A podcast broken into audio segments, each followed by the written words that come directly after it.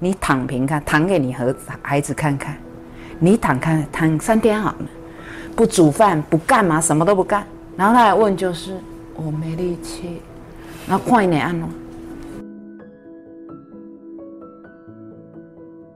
想请问舅舅，身旁家人不知道为何都对生活失去热情。先生四十出就离开职场，一直到现在没有特别的工作，想靠投资为生，却也没有什么获利。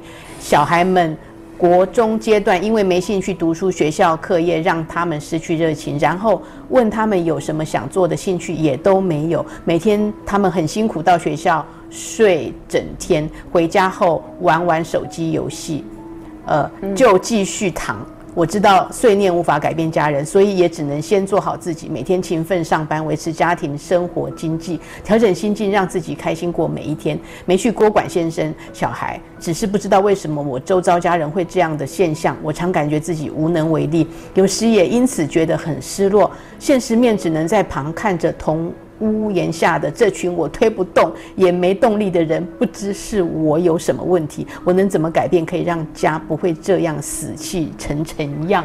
你只要继续这么上进，他们就可以继续躺平啊。来，先有一个概念，你自己再去查或者去上课。家一个所谓的家，这些成员它组成一个完形，所以你要先一有个完形的概念。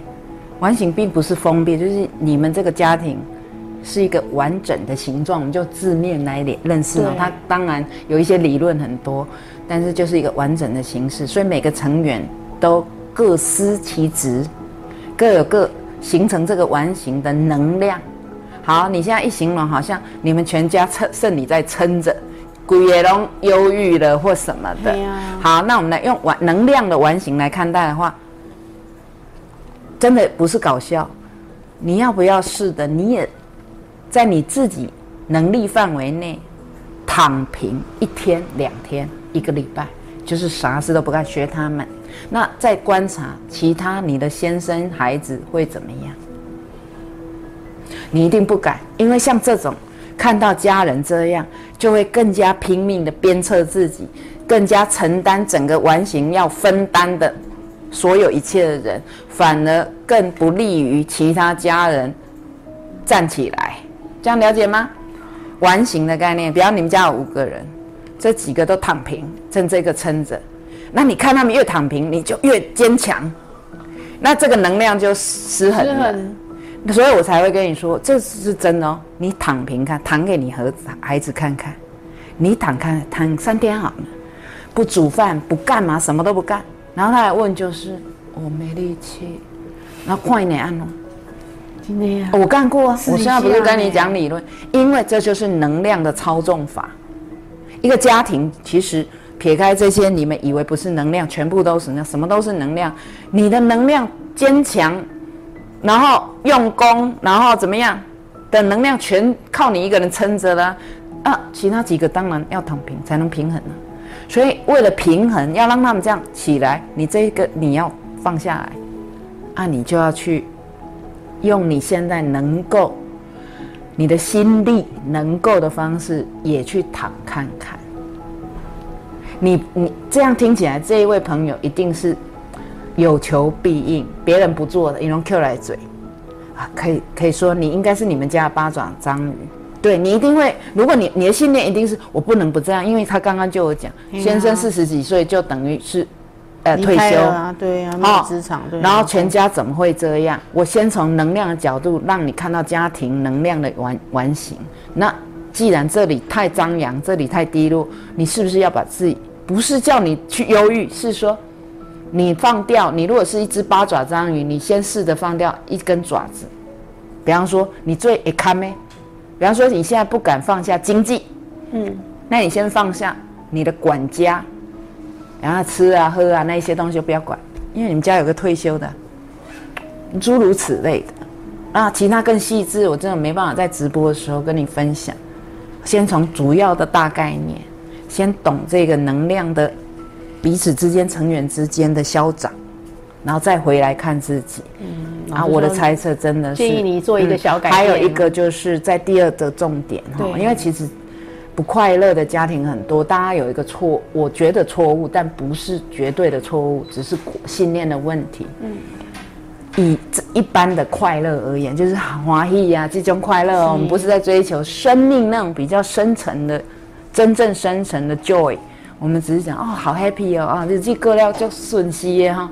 我们只是追求这种快乐。其实快不快乐，我真的诚心跟你们讲，首先是一个决定。他不是说哦，我去做什么，我不要做什么，最后累积起来快。我们都一般人都是这样想。对，我要吃或喝或减肥，我要瘦了才会快乐。我要赚了多少钱我才快乐？我儿子乖乖的读书不躺平我才快乐。我老公赶快不要妄想用投资来致富，而是。踏实的去找份工作而快乐。如果你要等到所有这些因缘具足才快乐，你不会活。所以，首先是一个决定，而且你必你还要做到一点，就是即便你全家人都不快乐，你就是要做快乐那一个。这叫什么？这叫把焦点放回来自己身上。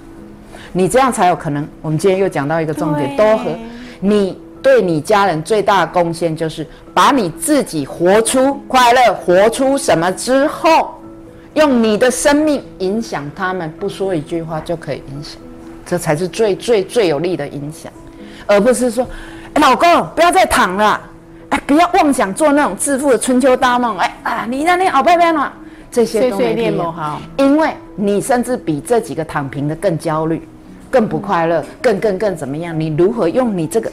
现在活出的焦虑也好，我是想象的，去影响他们呢。所以你要影响，在这种家庭是全，我觉得家庭以我们人间要体验的难题来讲，真的家人又不能杀，也不能砍头，还要会还一直勾在一起，真的最麻烦。好，但是正因为这样，在家族里出现的议题，才会让你不得不真的去探索。所以他们往往家庭的问题、议题、夫妻的议题，往往才是一个人。可能他以前觉得心灵是什么鬼，可是后来终于愿意去了解一下什么是心灵，常常都是这种事。所以我要最后的就是，你先从能量的角度去看，重新看待一下你这个家的每个成员形成的一个能量图。然后你过多的部分，你要先收敛，不是叫他们积极，没有用。